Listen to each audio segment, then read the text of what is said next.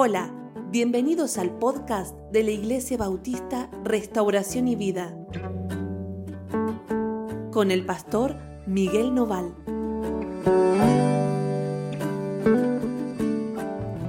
Hola, ¿cómo andan? Dios los bendiga mucho. Bienvenidos a todos. Estamos juntos esta mañana para compartir nuestro tiempo devocional. Hoy lo vamos a hacer en el pasaje o a través del pasaje que está en el libro de Romanos, en el capítulo 7, en el versículo 7 o a partir del versículo 7. Romanos 7, 7. ¿eh? Así que si lo tenés ahí, vamos a leerlo juntos. Dice, ¿qué pues? ¿La ley es pecado? En ninguna manera. Pero yo no conocía el pecado sino por la ley, porque tampoco conociera la codicia si la ley no dijera no codiciarás. Mas el pecado, tomando ocasión por el mandamiento, produjo en mí toda codicia, porque sin la ley el pecado está muerto. Bueno, vamos a explicar un momento esto, que es con lo que Pablo comienza esta reflexión o esta parte de la reflexión viene hablando antes de que uno está sujeto a la ley mientras, mientras viva. Toda persona está bajo la ley mientras está vivo. Ustedes saben que cuando las leyes se promulgan, se promulgan para todos, no para algunos, no para aquellos que creen en esas leyes, no para aquellos que están de acuerdo con, ellas, con esas leyes, sino se promulgan para todos aquella persona o aquellos que gobiernan, un conjunto de gente que gobierna, promulga leyes. En este caso es Dios el que nos da la ley a nosotros.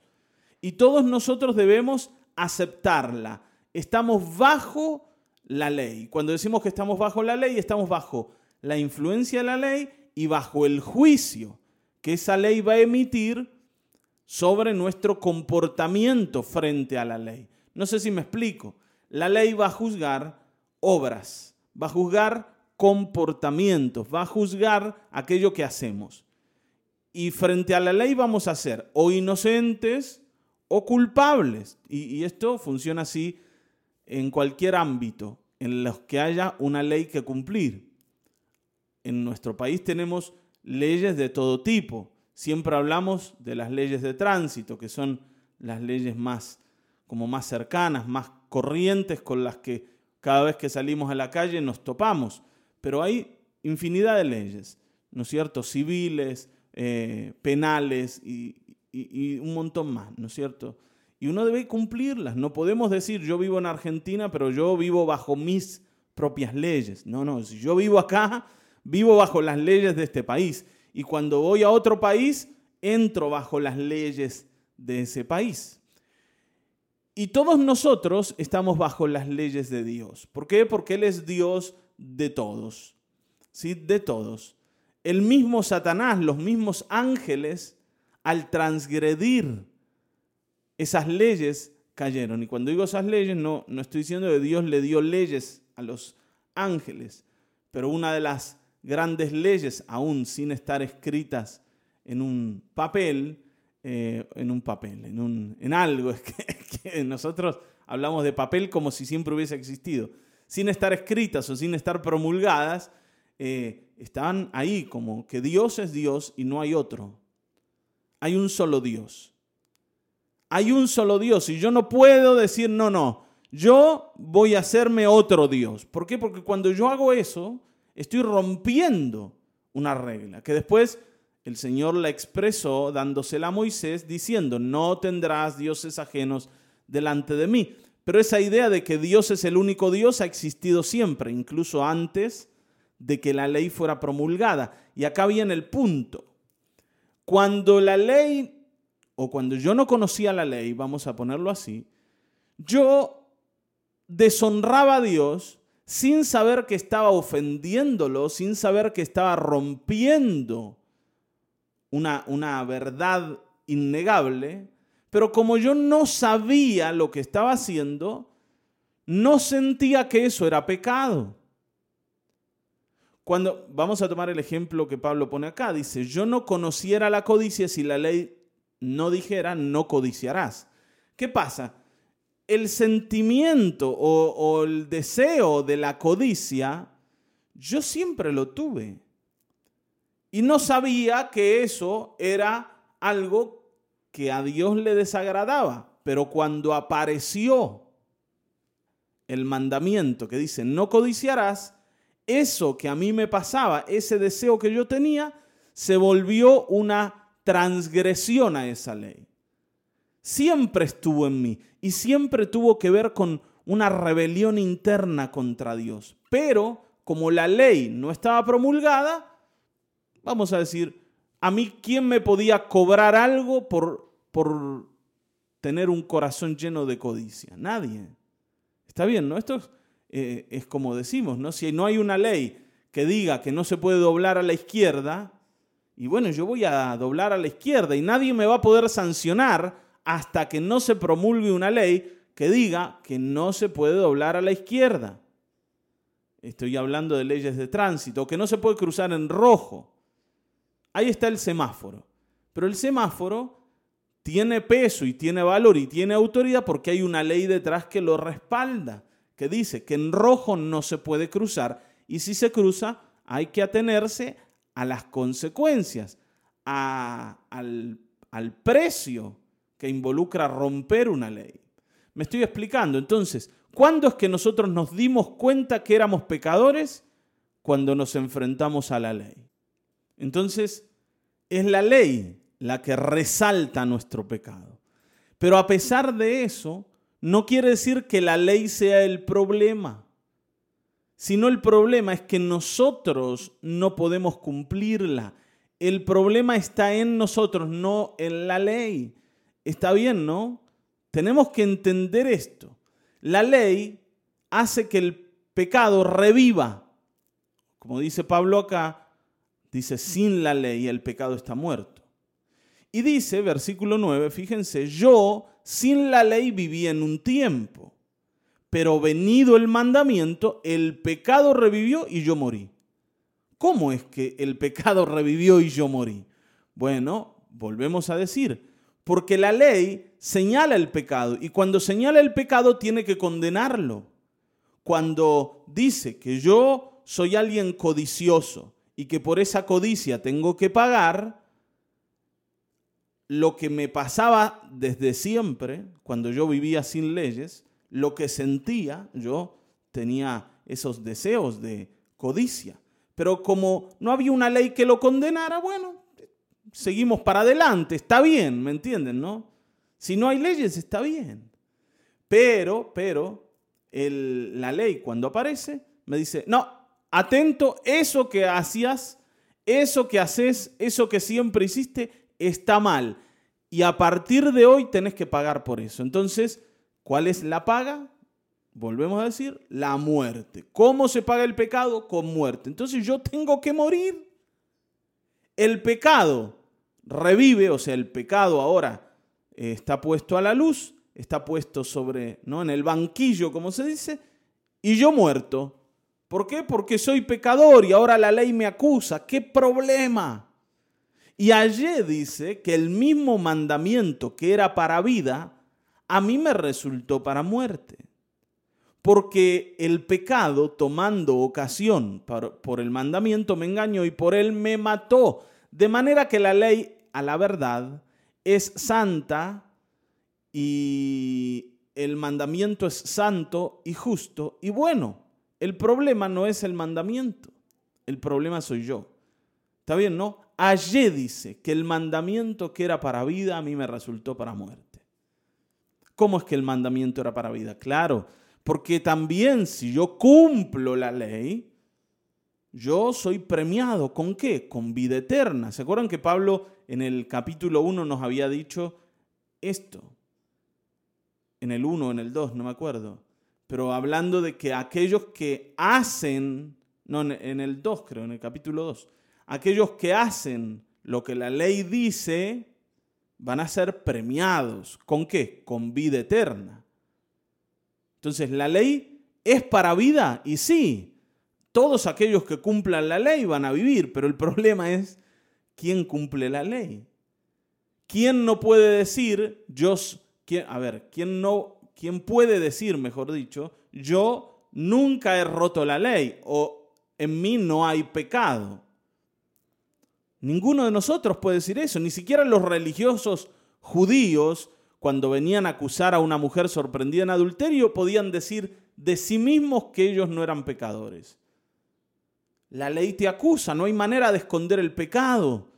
Está bien, ¿no? Ahora uno puede querer no mirar y decir, no, no, no, yo, yo jamás, jamás he pecado, pero bueno, si querés ignorar, y bueno, adelante, ignorá. Pero la ley dice que vos sí cometiste pecado y señala tus obras malas.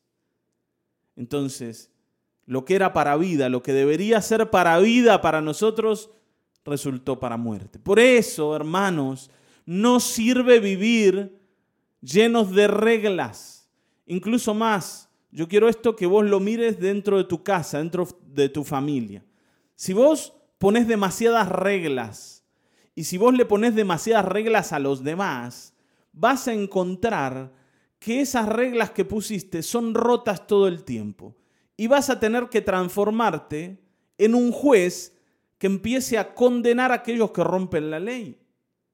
Y si yo soy juez, no puedo amar, porque el juez está imposibilitado de amar. ¿Cómo es eso? Claro, si yo soy juez, no puedo amar, porque no puedo amar si, si tengo que condenar. Si tengo que condenar al que rompió un mandamiento, ¿cómo lo amo? No lo puedo amar, lo tengo que condenar, le tengo que dar lo que merece. Y el amor es un regalo que no se merece. Yo no amo porque el otro se lo merece, yo amo porque decido amar. Y bueno, no quiero meterme en este tema, ¿no es cierto? Pero yo no amo porque los demás cumplen las reglas que yo impuse.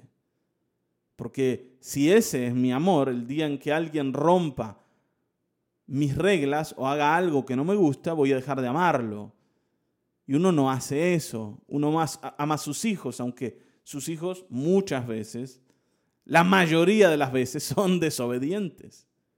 Está bien, ¿no? Alguno puede decir, no, yo tengo mis hijos son un pan de Dios. Sí, sí, mi mamá decía lo mismo de mí, no te preocupes. Está bien, ¿no? en la iglesia decían lo mismo de mí. Y bueno, y eso no quiere decir que tenían razón. Ojo acá, no vivamos por las reglas porque vamos a encontrar pecadores por todos lados y cuando los encontremos vamos a tener que condenarlos. ¿Cómo Dios hizo esto? Porque Dios es justo, sí, condena, sí, y ama, y también. Entonces uno dice, pero ¿cómo? Es una contradicción. Si yo no puedo amar y condenar a la vez, ¿por qué Dios sí puede amar y condenar a la vez? Y bueno, porque Dios te amó a vos y condenó a Cristo. Ah, ah, claro. Ahí está el punto y ese es el enorme amor de Dios y ayer hablábamos de eso en la prédica. Dios condenó a Cristo para amarnos. Dios destruyó a Cristo para amarnos. Por eso Él puede amarnos hoy. Si no, debería condenarnos. Si Cristo no hubiese muerto en la cruz, los que íbamos a morir somos nosotros. Pero gracias al Señor que nosotros hoy estamos en pie y recibimos el amor de Dios a causa de que Él recibió el juicio. Ahora, dice, versículo 13, lo que es bueno vino a ser muerte para mí. No, no, en ninguna manera. O sea, lo bueno, la ley, vino a ser muerte. No, no, la ley no es muerte. Dice, sino que el pecado, para mostrarse pecado, para ¿no? Para mostrar los dientes, produjo en mí la muerte por medio de lo que es bueno, o sea, por medio de la ley, a fin de que por el mandamiento el pecado llegase a ser sobremanera pecaminoso. Vuelvo a decirte, antes de la ley, ¿yo era pecador? Sí, claro que era pecador. El problema es que no lo sabía.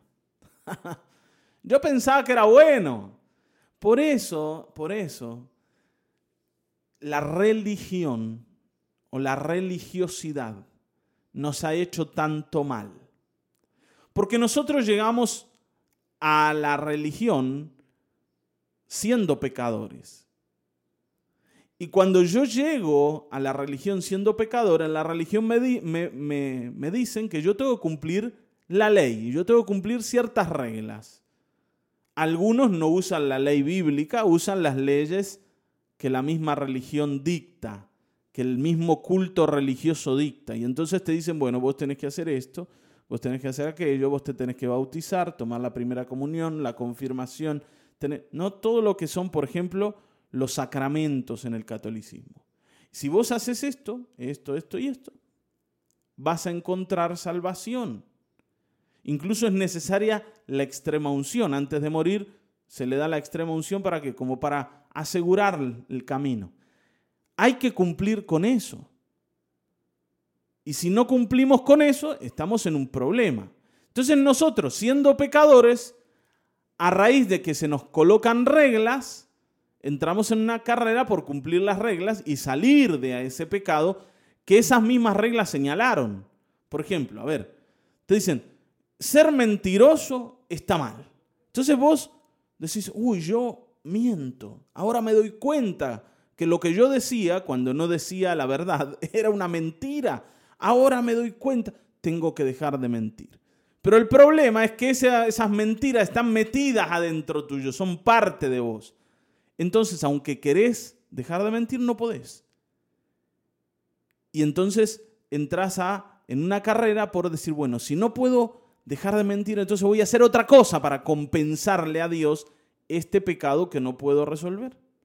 Y entonces decimos, bueno, me voy a dedicar a servir en la iglesia, me voy a dedicar a ser un hombre o una mujer de Dios y me dedico a eso. Y cuanto más me dedico a eso, más mal me siento, porque aparece no en mí otra cosa. Por ejemplo, la, la, la lascivia, el pecado sexual, aparece. Y la ley dice, ah, eso tampoco lo podés hacer. Eso está muy mal. Y vos lo haces. Entonces, uy, otra viene la culpa y yo que digo, más me tengo que dedicar. Y como me estoy dedicando, llega el punto que no hago un montón de cosas en la, iglesia, toco la guitarra, canto, hago, sirvo, estoy en la puerta, ayudo a la gente, siento que eso está balanceando un poco el hecho de que soy pecador y que hay otras cosas que no las estoy haciendo. Y entonces me vuelvo alguien religioso, que le dice a otros pecadores, y yo como, como sé lo que yo soy, veo a los demás y digo, a ah, este tiene es mentiroso como yo, es lascivo como yo, tiene problemas sexuales como yo. Entonces, ¿qué hago? Ah, vos, ah, vos tenés que servir en la iglesia. yo ya sé que él no puede resolver eso porque yo tampoco. Pero le digo, ¿qué tenés que hacer? Tenés que venir a la iglesia, tenés que servir al Señor, tenés que hacer eso, porque así vas a balancear el hecho de que sos pecador. Y como la gente dice, no, yo eso no lo quiero hacer, entonces condenamos a las personas pensando que ese camino nos va a servir, pero no sirve ese camino. Porque cuando lleguemos delante de Dios, el Señor va a tomar muy poco lo que hemos hecho en la iglesia, o si hemos cumplido con, vuelvo a decir, el bautismo, la, eh, ¿cómo se dice?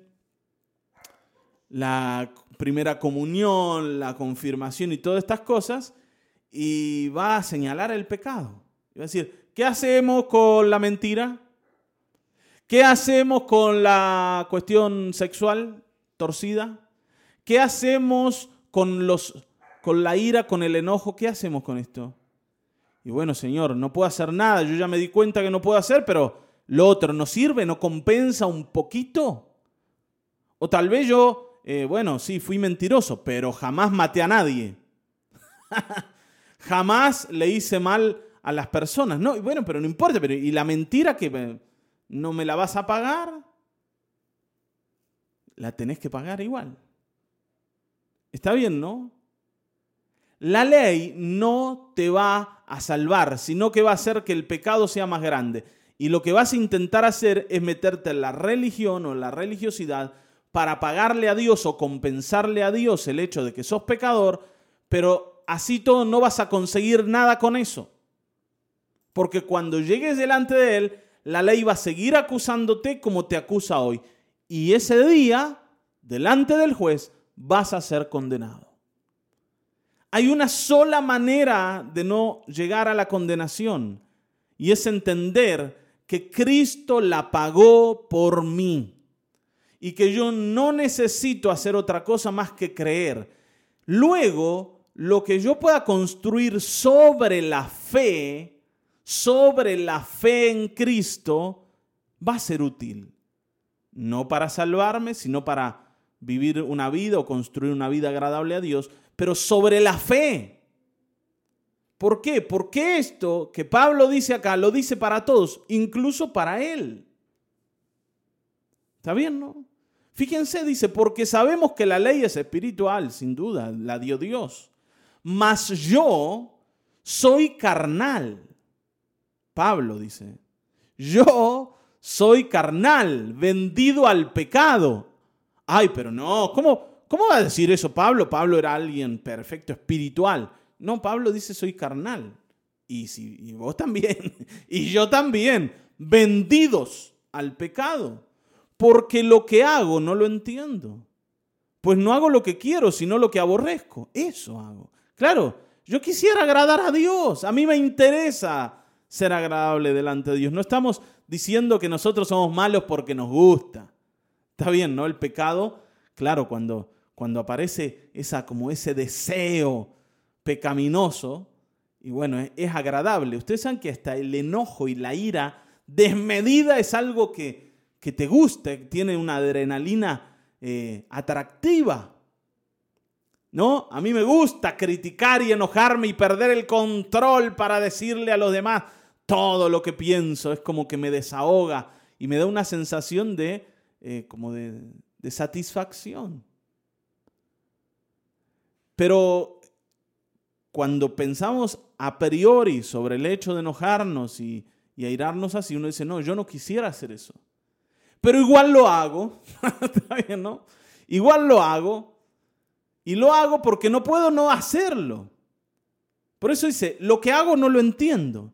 No es lógico, no es racional, no está bien, no me produce nada bueno. Destruye a los demás, me destruye a mí, pero no puedo dejar de hacerlo. Esto es como el que fuma, ¿vieron? ¿Qué hicieron ahora las empresas? Ahora, bueno, ahora no, hace, hace bastante. Las empresas tabacaleras, ¿qué hacen? Le ponen en la, en la, la cajita de cigarrillos la foto de uno, ¿no? Casi muerto de cáncer de pulmón. Y entonces dice, así vas a quedar vos. Así, así vas a quedar vos si seguís fumando esta porquería. Yo te la vendo, bueno, porque ¿Eh? Yo entiendo que no podés. Pero bueno, te aviso, mira que para que ya vas. Y la ley hace eso, ¿no? Te dice, eh, si vos seguís, así vas a quedar, como el de la foto. Y uno dice, no, no quiero ir, no quiero ir ahí, no quiero quedar así, pero no puedo dejar de consumir eso que, ¿no es cierto?, me provoca como una necesidad, incluso una satisfacción en el momento en que lo hago. Claro, después me siento mal porque hice esto. Es como comer demasiado, ¿vieron? Lo mismo. Uno, ¿qué siente? Siente, qué rico es esto, qué bueno. Después te sentís mal. Y algunos llegan al punto, ¿no es cierto? Eh, en una enfermedad, si en un trastorno de, psicológico, a a desarrollar una vida de culpa extrema, el, la bulimia, por ejemplo, no el, la bulimia, tiene que ver con esto, la anorexia tiene que ver con esto. No solo con una mirada errada de quién soy, sino con una sensación de culpa muy grande. Entonces, ¿qué hago? Como y después voy y vomito, porque comí. Pero esa eh, no, el vomitar no me, no me hace dejar de comer. Yo sigo y yo y uno dice, ah, no, pero yo a mí no me pasa eso, eso es para la gente que está enferma de la cabeza. No, a vos te pasa lo mismo, lo mismo te pasa. Tal vez no con la torta de chocolate, pero sí con la ira, con el enojo. Te pasa lo mismo con el pecado en la sexualidad, te pasa lo mismo con la mentira, con la codicia y podríamos nombrar un montón de cosas más que no las querés hacer, pero las haces. Después, ¿qué hacemos? Vamos, lloramos, nos arrepentimos, Señor, perdón, ¿no? Y después al otro día volvemos a lo mismo. Entonces dice, y si lo que no quiero, eso hago, apruebo que la ley es buena. Yo también estoy de acuerdo con lo que la ley dice. Estoy de acuerdo con que está mal hacer esto. Pero yo no puedo dejarlo. Está bien, ¿no? Lo que aborrezco, dice, lo que yo no quiero, eso voy a hacer. Aunque la ley, aunque la ley sea buena, yo no la puedo cumplir. De manera que ya no soy yo quien hace aquello, sino el pecado que mora en mí. Claro, Pablo dice, al final de cuentas es este bicho que tengo adentro que hace que yo no pueda dejar de romper la ley. Y dice, y yo sé que en mí, esto es en mi carne, no mora el bien. No mora el bien. Porque el querer, a ver, dice, porque el querer el bien está en mí, pero no el hacerlo. Yo quiero cumplir con Dios, no puedo. En mí mora el mal. En mí habita el bicho del mal. Está bien, ¿no? Dice, porque no hago el bien que quiero, sino el mal que no quiero, eso hago. Lo repite varias veces a la idea.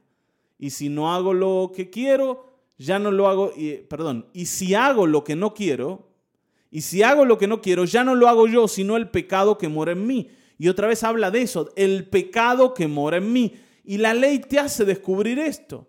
¿Qué te hace descubrir? Que vos no sos bueno, sos malo. ¿Y está bien descubrir eso? Y sí, porque es la verdad.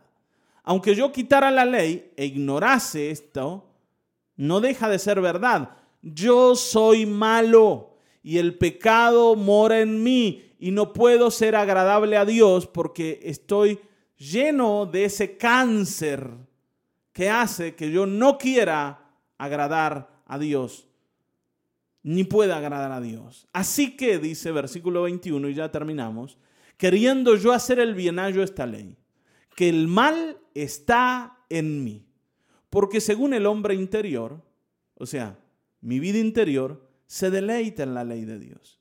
Yo digo, qué buenos son estos mandamientos, qué perfectos son. Cuán feliz es una persona que pueda decir yo cumplo estos mandamientos. Qué bueno sería. Pero veo otra ley en mis miembros, en mi cuerpo, que se revela contra la ley de mi mente y me lleva cautivo a la ley del pecado que está en mis miembros. Miserable de mí, miserable de mí. ¿Quién me librará de este cuerpo de muerte? ¿Qué es lo que Pablo puede hacer al mirarse a sí mismo? Lo único que puedo hacer es lamentarse. Lamentarse. Miserable. Literalmente, literalmente, significa soy igual que los romanos, soy igual que los perversos, soy igual que esos que, que esos que yo digo que son malos. Yo soy igual no soy mejor.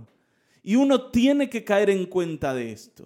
Yo no soy mejor. Yo aunque trate de perseguir la ley toda mi vida, aunque vaya a la iglesia y me vuelva alguien religioso y ayude a los demás y sirva y dé de mis bienes y, y abra mi casa para que se hable de la palabra de Dios, eso no resuelve mi problema.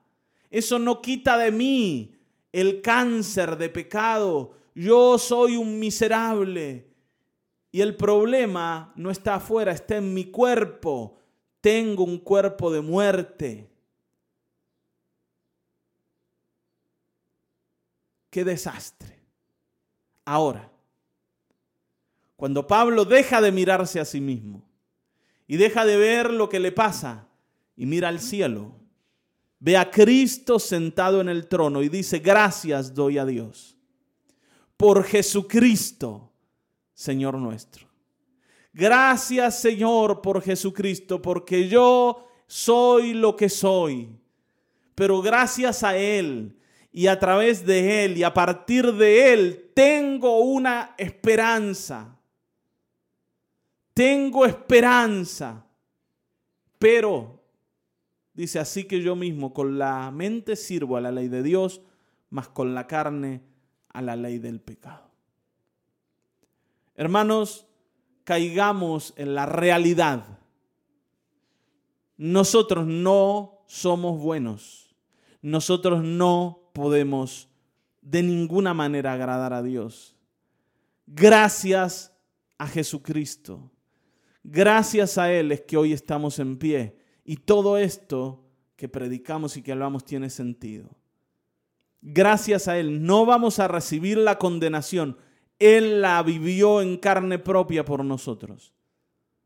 Pero abandonemos el tema de las reglas y de las leyes que nos gustan también porque de alguna forma hacen que nos sintamos como encaminados. Porque esas leyes lo único que producen es condenación. Amén, vamos a orar. Padre Celestial, gracias, infinitas gracias por Jesucristo, a quien adoramos y a quien nos entregamos esta mañana. Gracias porque eres tú el Dios que ha dado a su Hijo para que sufra en nuestro lugar. Lo has afligido, lo has condenado, lo has destruido con toda la ira que estaba en tu interior a causa del pecado para amarnos a nosotros, para amarnos, para no condenarnos. Gracias por ese amor y gracias por haber resucitado a nuestro Señor, porque hoy habiendo pagado está vivo. Ya no va a morir, ya no va a ser sujeto por la muerte. Y nosotros tampoco porque Él vive, nosotros vivimos. Porque Él reina, nosotros vamos a reinar con Él. Porque Él ha vencido el pecado, nosotros lo podemos vencer. En el nombre de Jesucristo. Amén. Amén. Amén. Hasta aquí hemos llegado. Nos volveremos a encontrar en el próximo episodio de Mañanas de Restauración y Vida. Dios te bendiga.